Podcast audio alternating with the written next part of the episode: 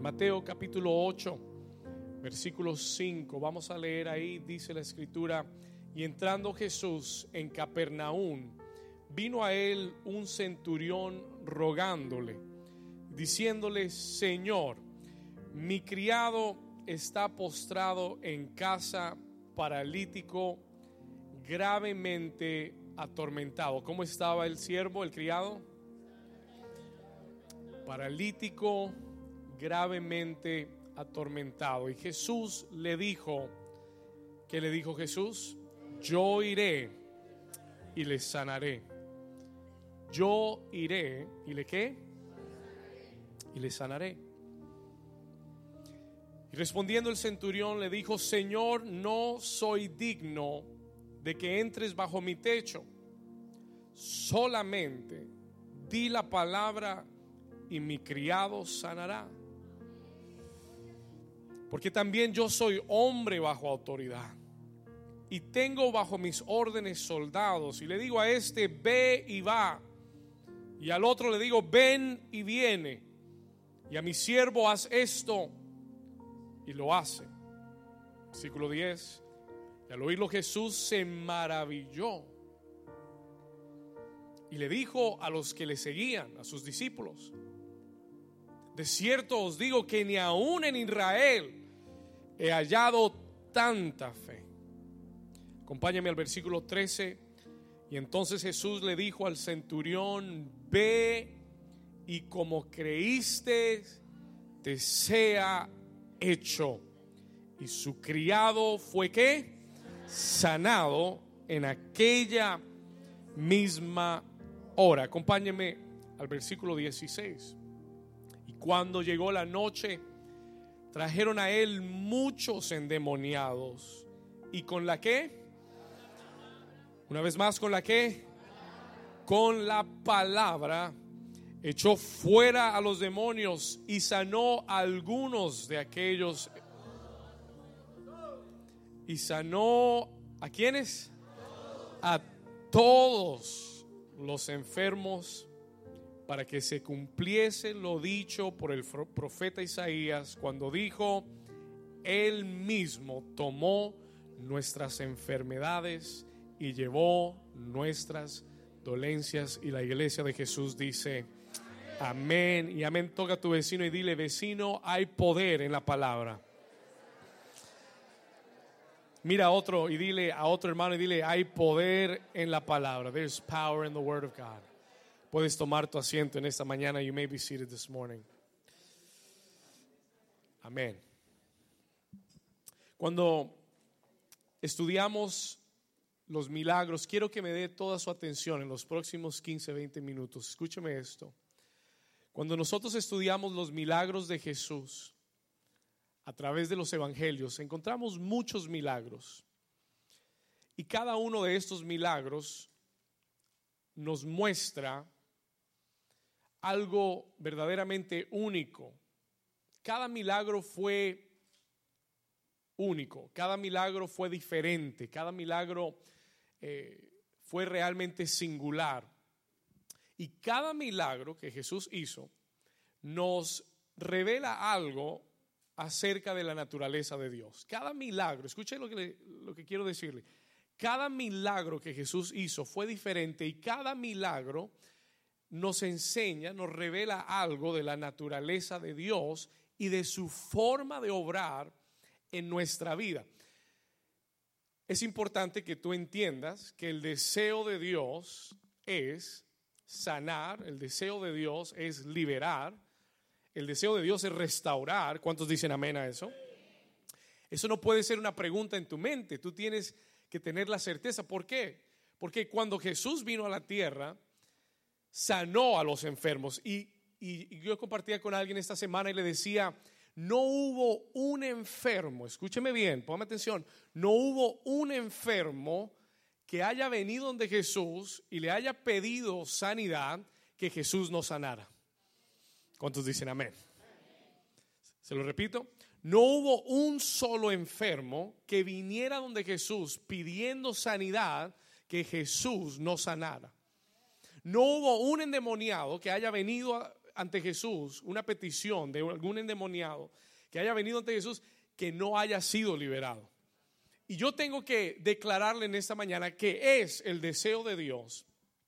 No hay preguntas sobre eso, no hay interrogantes sobre eso. Es el deseo de Dios sanar, liberar, restaurar y llenarte con el Espíritu Santo. ¿Cuántos dicen amén a eso? Diga conmigo, es el deseo de Dios sanarme, diga liberarme, restaurarme y llenarme con su Espíritu Santo. Es el deseo de Dios. Eso no se debate, eso no tiene pregunta, eso no tiene cuestión. ¿Será que Dios sí? ¿Será que Dios no? ¿Será la voluntad de Dios? Es la voluntad de Dios. No me escuchó, es la voluntad de Dios. Amén. Eh, es la razón por la que Jesús vino a la tierra, sanar los enfermos, liberar a los cautivos, predicar el Evangelio y traer salvación a nuestra vida. Y lo que me llama la atención de este milagro en particular que acabamos de leer es el método es la forma en la que Jesús realiza este milagro. Nosotros sabemos que Dios, que el deseo de Dios es sanar, pero lo que cambia, lo que varía, escúcheme bien, el deseo de Dios es que sanar, el deseo de Dios es liberar, restaurar. Sabemos cuál es el deseo de Dios. Lo que cambia, lo que varía, lo que es diferente al deseo es el método y la forma en la que Dios lo hace. ¿Estamos acá? Es el, es el mismo deseo de Dios, pero Él tiene formas diferentes de hacerlo. Dios nunca repite una forma de hacer las cosas. Él es demasiado grande, demasiado creativo, demasiado poderoso para, para, tener una forma solamente de hacer las cosas. ¿Estamos acá? ¿Cuántos me están entendiendo? Él es, una vez más, Él es demasiado grande, demasiado poderoso, demasiado, demasiado creativo para, para tener un solo método y forma de hacer las cosas. Es una de las razones por la que muchas veces nos, eh, quiero decir, a veces nos preocupamos o a veces nos interrogamos del deseo de Dios porque pensamos que la misma forma en que Dios lo hizo con fulanito lo va a hacer conmigo. Pensamos que la misma forma en la que obró en alguna persona va a ser la misma forma que va a tratar conmigo. Pero yo predicaba al comienzo de este año que si tú quieres ver a Dios hacer cosas nuevas en tu vida, tienes que comenzar a olvidarte de cómo Dios lo hizo antes. ¿Cuántos me están entendiendo? Porque Dios va a hacer cosas nuevas. Diga conmigo cosas nuevas. Puede que tú hayas conocido al Señor en, alguna época de tu vida, pero quiero decirte que Dios va a hacer cosas nuevas. Él va a hacer cosas que nunca has visto antes en tu vida. Va a obrar de formas en las que nunca pensaste que Dios podía obrar. Porque Dios no puede ser reducido a una caja. Dios no puede ser reducido a un pensamiento. Dios es demasiado grande. Tu mente, escúchame bien, tu mente, póngame atención, tu mente nunca podrá comprender la grandeza de Dios. El poder de Dios nunca podrá ser razonado con la mente humana. ¿Cuántos dicen amén? Por eso no te sorprendas de las cosas de Dios. Por eso no te asombres de las formas en las que Dios hace las cosas. Porque Dios, diga conmigo, Dios no tiene límites. Una vez más, dígalo con fe. Diga, Dios no tiene, ¿no tiene qué? Dios no tiene limitaciones.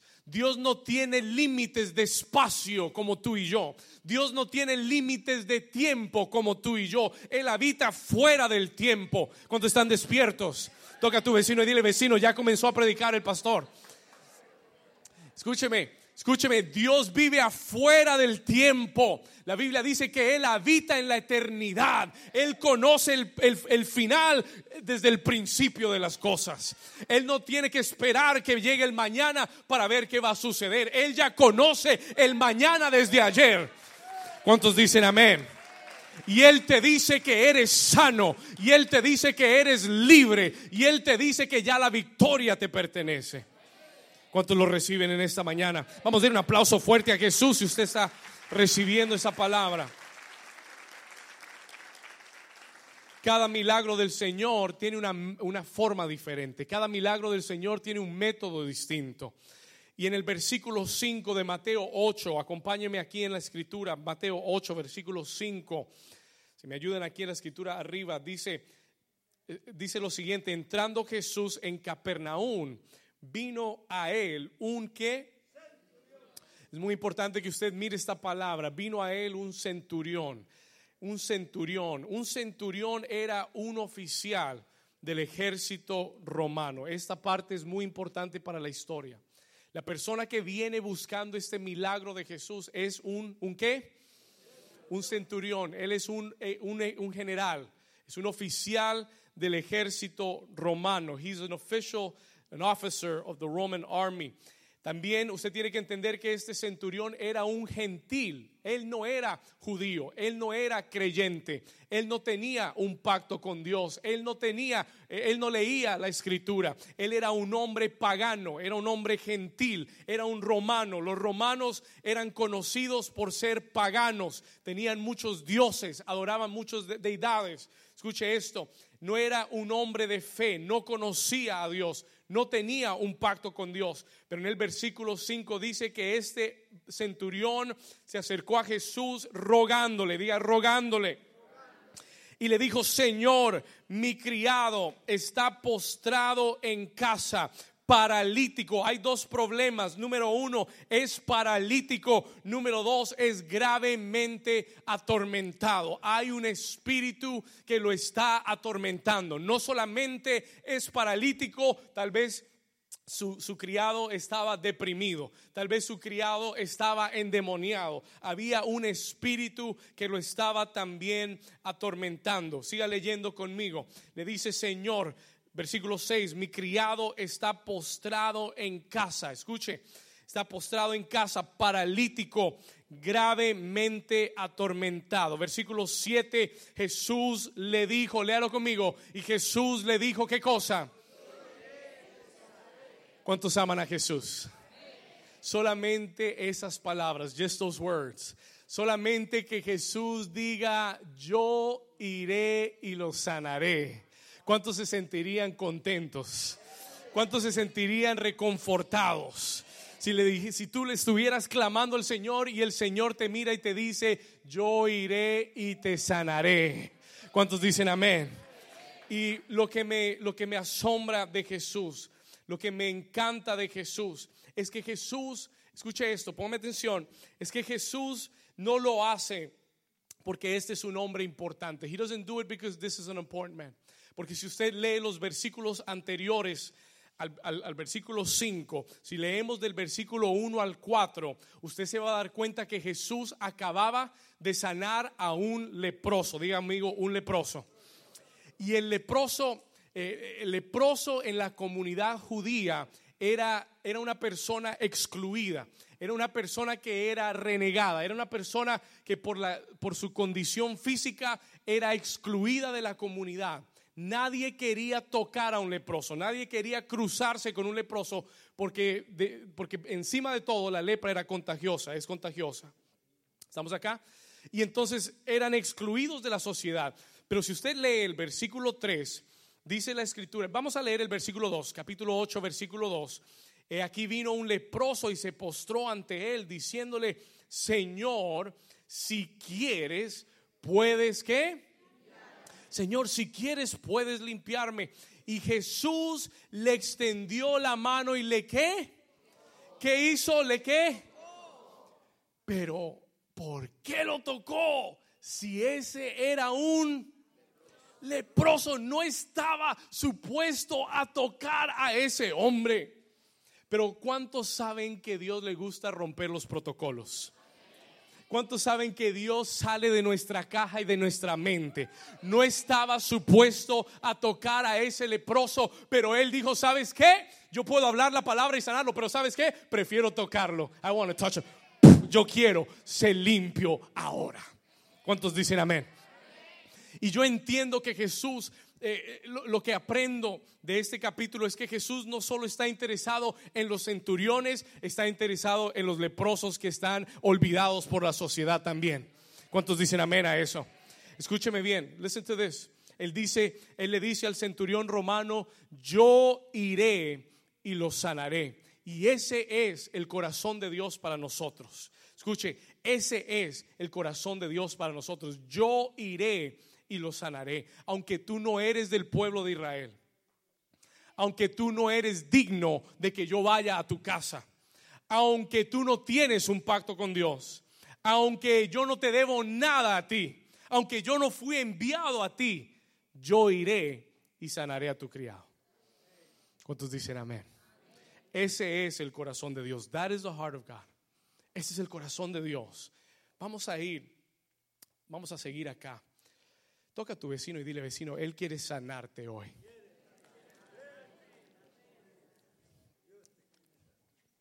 Mire lo que Él dice en el versículo 3. Le tocó y le dijo, yo quiero ser limpio. Y en el versículo 8, Él responde, perdón, en el versículo 7, Él responde y dice, yo iré y le sanaré. Vamos a ir al versículo 8. Let's go to verse 8. Aquel centurión, cuando Jesús le dice, yo iré y le sanaré, en el versículo 8 le responde y le dice, Señor, no soy digno de que entres bajo mi techo. Solamente di la palabra y mi criado, ¿qué?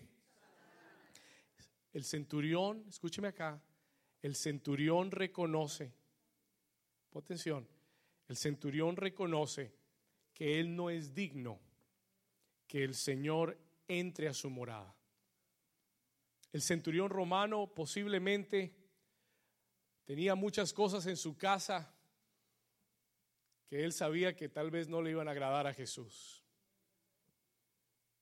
Él posiblemente, ¿por qué? Porque como le expliqué hace un momento, los romanos eran gente pagana. Él sabía que en su vida habían cosas que no honraban a Dios. Y le dijo, yo no soy digno de que tú entres en mi casa. I'm not worthy of you coming into my dwelling, into my house. Posiblemente este hombre no vivía una vida digna de que Jesús hiciera un milagro o entrar en su casa. Y al igual, al igual que ese centurión romano, yo quiero que usted entienda en esta mañana que ninguno de nosotros somos dignos de recibir nada de Dios. A veces nos ponemos a demandar y a exigir, pero a veces se nos olvida que tú y yo no estamos en la posición de exigirle nada a Dios. ¿Cuántos están acá? No, tú y yo no tenemos ningún derecho de exigirle nada a Dios. Dios no te debe nada a ti. Ni a mí tampoco. He doesn't owe us anything.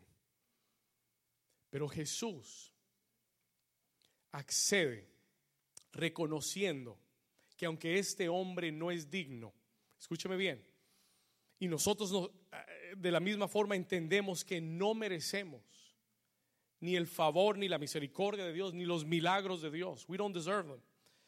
No hemos hecho nada, escúcheme bien, no hemos hecho nada para poder merecer que Él mire nuestra vida, que Él oiga nuestra oración y que haga un milagro en nuestra vida.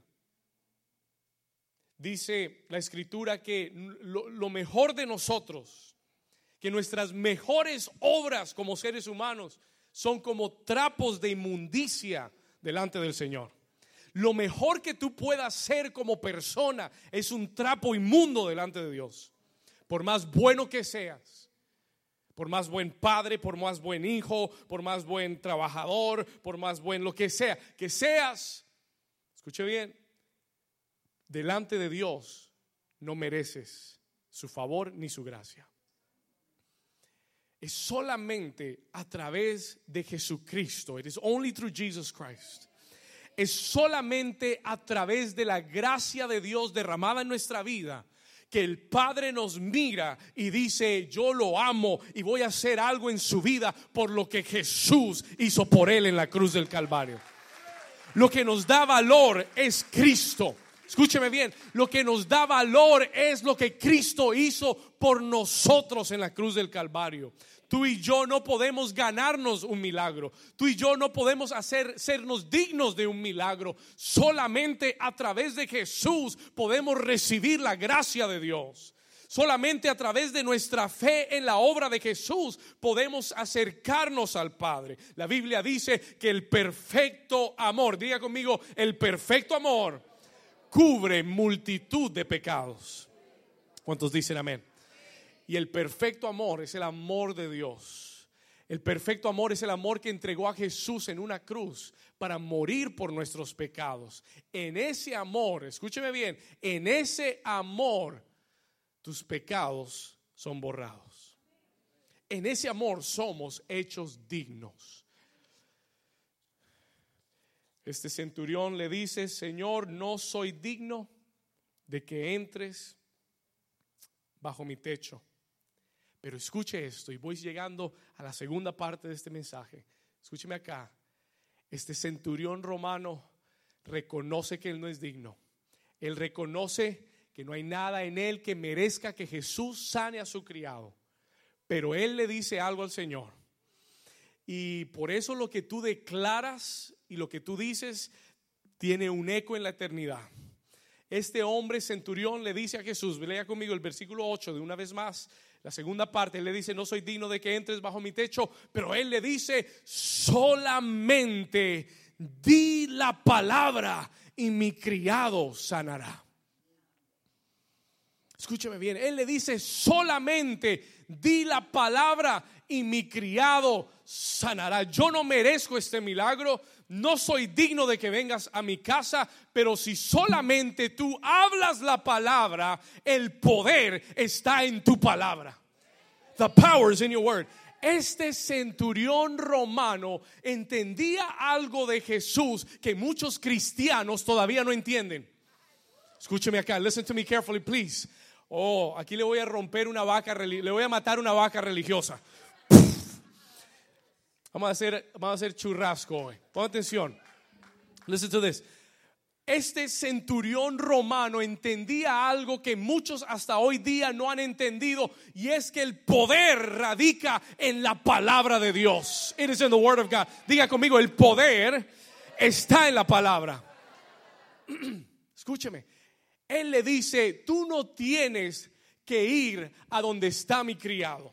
Tú no tienes que tocar a mi criado para que se sane. No tienes que ni siquiera enviar a tus discípulos para que oren por mí. No tiene que venir el pastor y ponerle las manos encima para recibir sanidad. No tengo que tener un eh, aceite traído de Jerusalén para recibir sanidad. No tengo que tener un líder que ore por mí para recibir sanidad. Él dijo solamente en tu palabra. Di la palabra y mi criado sanará.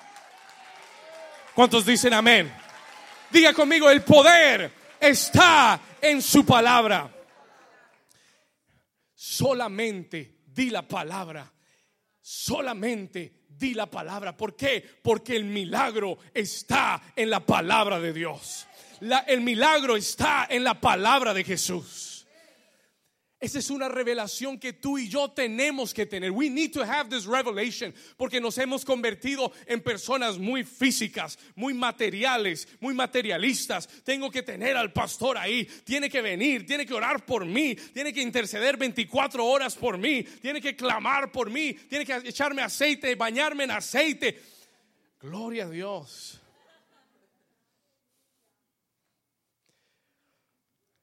Pero el centurión le dijo, Tú no tienes que ir. Te voy a, Señor, no te molestes, no tienes que hacer el viaje. Tú solamente di la palabra y mi criado sanará. Porque el poder está en la palabra. Porque tú eres la palabra. Porque Juan dice que Él es, en el principio era el verbo el verbo es la palabra. Y dice, en el principio era el verbo y el verbo era con Dios y el verbo era Dios. Jesús es la palabra. Cuando Él habla, Él está yendo donde va la palabra. ¿Cuántos me están entendiendo? Cuando Él habla, Él va a donde va la palabra. Por eso Él no tiene limitación de tiempo ni de espacio. Porque la palabra sigue yendo hacia donde es enviada. Escúcheme acá el centurión romano lo entendió y en el versículo 9 él lo explica y él dice, porque también yo soy hombre, diga conmigo, bajo autoridad. Diga, bajo autoridad. Él dice, yo soy un hombre bajo autoridad. Escuche esto, escuche esto. Y tengo bajo mis órdenes soldados. Y lo único que tengo que hacer es decirle a este, ve y va. Y al otro le digo, ven y viene. Y a mi siervo le digo, haz esto y lo hace. Y al hacer esta declaración, el centurión romano está reconociendo que Jesús tiene autoridad en su palabra. Al decir eso, el centurión está reconociendo que Jesús es un, hombre de autoridad y que su palabra tiene autoridad, no sobre los soldados, pero autoridad sobre la enfermedad, autoridad sobre los demonios, autoridad sobre el, sobre el mar y el viento, autoridad sobre las tormentas. Todo, diga conmigo, todo se sujeta bajo el nombre de Jesús. ¿Cuántos dicen amén? ¿Cuántos le dan un aplauso al Señor por eso? Diga conmigo, todo se sujeta bajo el nombre de Jesús. La Biblia declara que no hay otro nombre dado a los hombres. La Biblia dice que un día toda rodilla se doblará y toda lengua, la lengua de todo el mundo, tendrá que confesar que Jesucristo es el Señor. Y aquel romano centurión romano reconoce que la palabra de Jesús tiene autoridad sobre la enfermedad, autoridad sobre los demonios, autoridad sobre los vientos y el mar, y que todo se sujeta bajo el nombre de Jesús. Y en el versículo 10, Jesús lo oyó y se maravilló es difícil maravillar a Jesús. Pero este hombre que no tenía un pacto con Dios, que no creía en Dios como lo hacían los judíos, maravilló a Jesús porque entendió el poder en la autoridad de la palabra. Todo el mundo quería un toque de Jesús. Todo el mundo quería que Jesús fuera a sus casas este hombre le dijo, solamente habla, solamente declara la palabra y yo, mi siervo será sano. Jesús se maravilló. He was marveled. Escuche esto, Jesús se maravilló. Jesús no era fácilmente impresionado, pero ¿qué fue lo que le impresionó? What was it that impressed him? ¿Qué fue lo que le impresionó? Lee el versículo 10 y le dijo, de cierto os digo que ni aún en Israel he hallado tanta fe. ¿Qué fue lo que le impresionó a Jesús? La fe de este hombre la fe, lo, impresionó su actitud, lo impresionó su declaración, lo impresionó su fe para creer que Jesús lo podía hacer a través de la distancia. Escúcheme acá. Cuando la palabra, escriba esto en sus notas, tome esta declaración. Take this declaration down. Cuando la palabra es mezclada con la fe, el resultado es un milagro yo no sé qué clase de milagro necesitas, pero aquí está la fórmula. Here's the formula. Cuando la palabra se mezcla con la fe, cuando le añades a la fe palabra, el resultado es un milagro. La fe se expresa con tu actitud. La fe se expresa con tus palabras, con lo que declaras. La fe se expresa con acciones. It is expressed with actions. Y este hombre mezcló la palabra con la fe. Y en el versículo 13 Jesús le dijo al centurión, ve y así como tú creíste, go and as you believe, ve y como creíste, versículo 13, Jesús le dijo al centurión, ve y como qué, y como qué, te sea hecho, let it be done to you, escúcheme acá, te sea hecho, y su criado fue sano, fue sanado en aquella misma hora. Y yo seguí leyendo unos versículos y llegué al 16. Y mire lo que el escritor resalta en el versículo 16. Dice, y cuando llegó la noche, como que este milagro se, se, se volvió famoso, como que lo pasaron en Telemundo. Y todo el mundo llegó a la noche a la, iglesia y le trajeron a él, dicen muchos endemoniados. Y mire lo que dice el escritor. Look at what the writer says. ¿Y con la qué? ¿Y con la qué? No lo escucho. ¿Con la qué? No con aceite, no tocándolos con la palabra. ¿Qué hacía? Echó fuera a los demonios y sanó a todos los enfermos. Diga conmigo, hay poder en la palabra del Señor. Diga, hay poder en la palabra de autoridad. Y la Biblia declara que toda autoridad, Jesús dijo, toda autoridad me ha sido dada en los cielos y en la tierra. Y Él le dijo a la iglesia, por tanto, id y predicad el Evangelio, bautícenlos, sánenlos, echen fuera demonios y traigan el reino de Dios. Esa autoridad está sobre mí y está sobre tu vida. Esa misma autoridad. Y en el versículo 17 terminamos acá.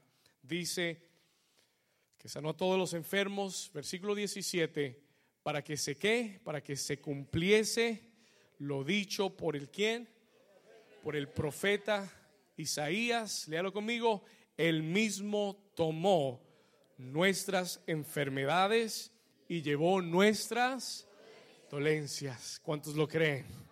¿Cuántos le dicen, gracias Señor por tu poder sanador en esta mañana? Voy a pedirte que te pongas de pie conmigo por un momento. Stand to your feet for a moment. Salmo 107, versículo 19. Lea este versículo conmigo aquí arriba. Salmo 107, Psalm 107, versículo 19. Mire lo que dice, Salmo 107, versículo 19.